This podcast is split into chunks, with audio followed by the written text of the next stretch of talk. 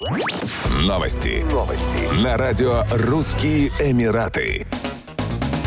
Жительница города Железноводск в Ставропольском крае смогла взыскать с турфирмы стоимость путевки в Объединенные Арабские Эмираты после отмены тура из-за пандемии коронавируса. В январе 2020 года женщина решила поехать отдохнуть в Дубай. Она купила путевку на двоих за 160 тысяч рублей, но тут грянула пандемия и все поездки отменили. В октябре 2021 года турфирма предложила клиентке заменить сорвавшийся тур другой путевкой, но она отказалась и потребовала вернуть деньги. В компании долго тянули с выплатой, пока женщина не обратилась в суд.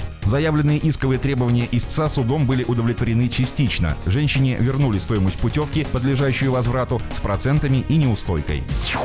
Власти Абу-Даби выпустили правила безопасности, которые позволят населению уберечься от киберпреступников и мошенников в интернете. Информационную кампанию запустили цифровое управление Абу-Даби и Совет по кибербезопасности, чтобы повысить осведомленность населения о новых цифровых технологиях. Так, ведомства сформировали четыре золотых правила кибербезопасности. Не общайтесь с анонимными абонентами, избегайте посещения подозрительных веб-сайтов, не используйте один и тот же пароль повторно, никогда не делитесь в интернете личной информацией, например, данными банковских карт и счетов. Сообщить о случаях мошенничества можно по бесплатному номеру 800 ровно 26 26.